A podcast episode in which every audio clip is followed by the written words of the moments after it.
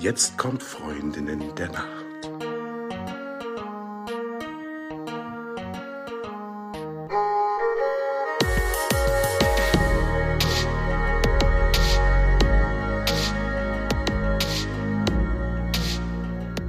Hallo und herzlich willkommen zur neuen Folge von Freundin der Nacht. Mein Name ist Talea und bei mir ist die Eva. Hello, hello. Und heute haben wir mal wieder einen Quickie für euch. Uhu. Bin ganz aufgeregt, Talea. Ja, ich auch. Ich, oh Gott, oh Gott. Weißt du, ich ähm, äh, überdecke jetzt einfach meine Aufregung damit, dass ich dich. Dass du gleich frage. aufs Schlafzimmer zu sprechen kommst, ne? Also Ja, Eva, ich genau, finde, genau. ich finde, du gehst da ganz schön forsch vor.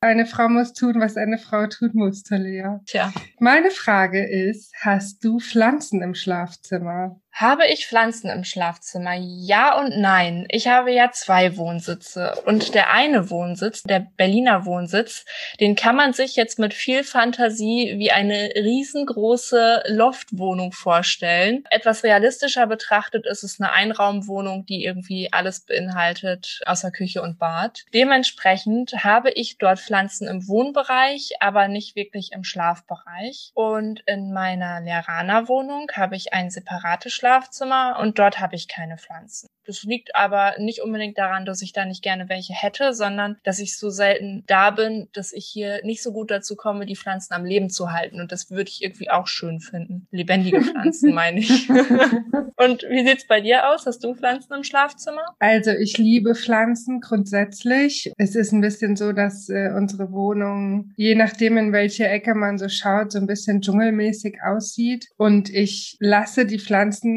grundsätzlich gerne umziehen. Also manchmal trage ich eine von der Küche ins Schlafzimmer und wieder zurück und vor und hin und her.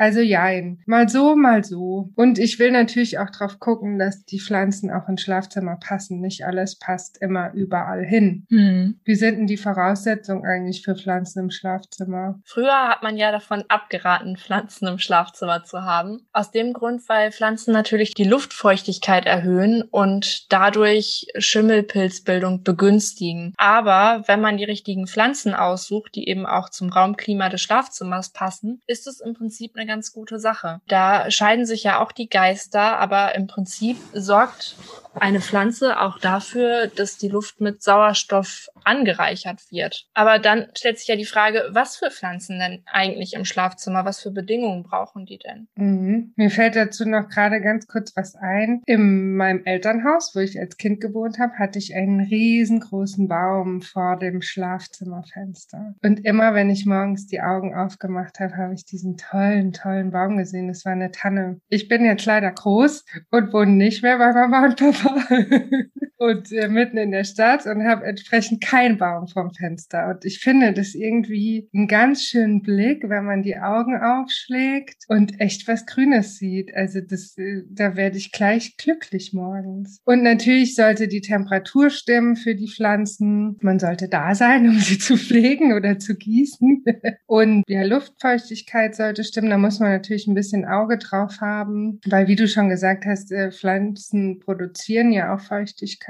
Und natürlich muss auch Sonnenlicht gegeben sein. Also wenn ich ein komplett dunkles Schlafzimmer habe, ohne Sonneneinstrahlung wenigstens am Tag und die äh, Pflanzen nicht viel Sonne abkriegen, geht es denen natürlich auch nicht so gut. Die, die muss man auch so ein bisschen pflegen. Da würde man vielleicht sagen, dass so tropische Pflanzen dann nicht unbedingt für Schlafzimmer geeignet sind. Denn bei einer Schlaftemperatur von so rund 16 bis 18 Grad fallen einige Pflanzen einfach schon mal raus, die sich dann am wohlsten bei, sagen wir, 20 Grad fühlen oder bei einer hohen Luftfeuchtigkeit. Also Mhm. wir, wir peilen so eine Luftfeuchtigkeit von etwa 50 Prozent an und wenn wir da aber jetzt so ein Feuchtraumgewächs haben, dann ist es vielleicht total fancy, aber dann ist weder der Pflanze noch uns geholfen. Also vielleicht kann ich einfach mal ein paar äh, Pflanzen hier reinwerfen, die ganz gut fürs Schlafzimmer geeignet sind. Man glaubt es kaum, aber tatsächlich die Aloe Vera. Auch Wüstenlilie Lilie genannt und die produziert auch Sauerstoff. Und das kann ich selber aus eigener Erfahrung sagen, das funktioniert gut. Ich habe einmal eine Aloe Vera geschmuggelt von den Kanaren nach Deutschland. Ja, ich weiß gar nicht, ob man es darf, aber jetzt habe ich es halt gesagt. Die ist wirklich so robust, also die macht alles mit und die fühlt sich auch im Schlafzimmer wohl. Und die wächst mittlerweile so groß, dass sie einfach mehr Platz braucht. Was auch gut ist, was ein bisschen nach oben wächst und wunderschön aussieht, ist der Bogenhanf. Der hat so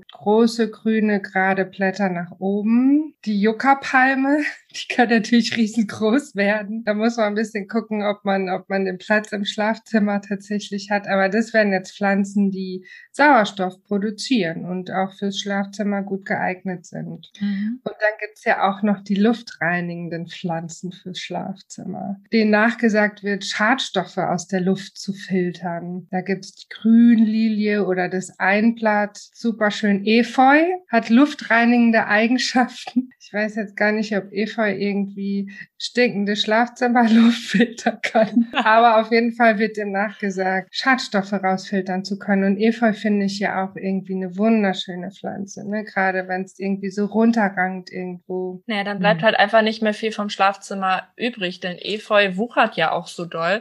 Dann hat man sich einfach mal kurz zehn Prozent seiner Schlafzimmerfläche genommen. Also in den zehn Prozent sind dann schon mal keine Schadstoffe in der Luft.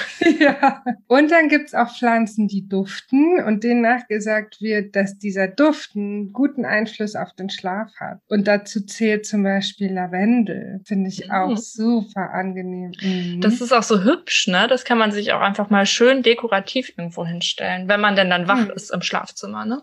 ja. ja. Und dazu zählt angeblich auch Jasmin oder die Gardenie. Also das sind jetzt Blumen, damit kann ich persönlich nicht so ganz viel anfangen, aber das macht ja nichts. Wir haben ja unterschiedliche Geschmäcker und ich finde so ein, zwei Pflänzchen dürfen es ruhig schon sein im Schlafzimmer. Also Eva, auch wir werden älter und vielleicht sprechen wir einfach in 20 oder 30 Jahren nochmal über diese Art von Blumen. Vielleicht sind die dann der letzte Schrei für uns. Es kann sein, Talia. Ich würde es jetzt nicht komplett ausschließen. Ich bin da ganz offen, auch was meinen Alterungsprozess anbelangt. Und äh, ja, wer weiß, wenn wir dann äh, zur volkstümlichen Hitparade unsere Pflanzen gießen im Schlafzimmer und die Daunendecke aus dem Fenster hängen haben und unsere Ellenbogen auf einem Kissen abstützen. Ach, ich finde, das ist eigentlich eine ganz schöne Vorstellung. Und ich glaube, bis es soweit ist, denke ich tatsächlich mal darüber nach, ob ich mir Lavendel für mein Schlafzimmer anschaffe. Darüber habe ich noch gar nicht richtig nachgedacht, aber ich glaube, das wäre doch bestimmt eine ganz gute Idee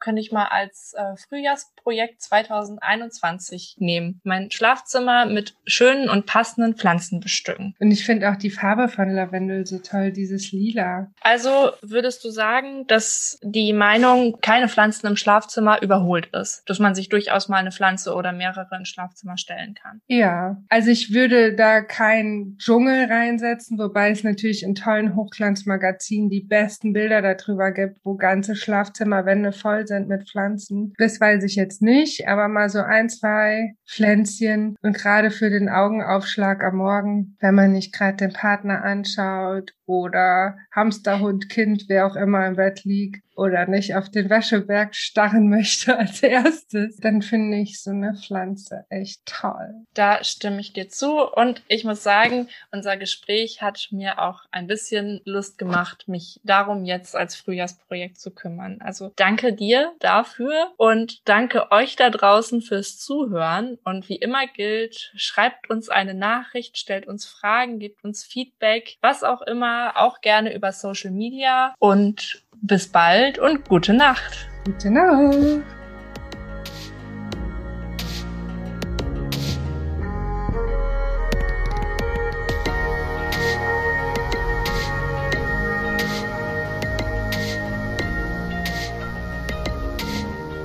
Das waren Talea und Eva, die Freundin der Nacht. Hast du denn ein bestimmtes Thema oder eine Frage zum Schlaf, mit der wir uns unbedingt beschäftigen sollen? Oder willst du uns was zu deiner Nacht erzählen? Dann schreib uns gerne an freundinnendernacht.podcast.gmail.com. Bis zum nächsten Mal bei den Freundinnen der Nacht, Talea und Eva. Und jetzt gute Nacht. Gute Nacht.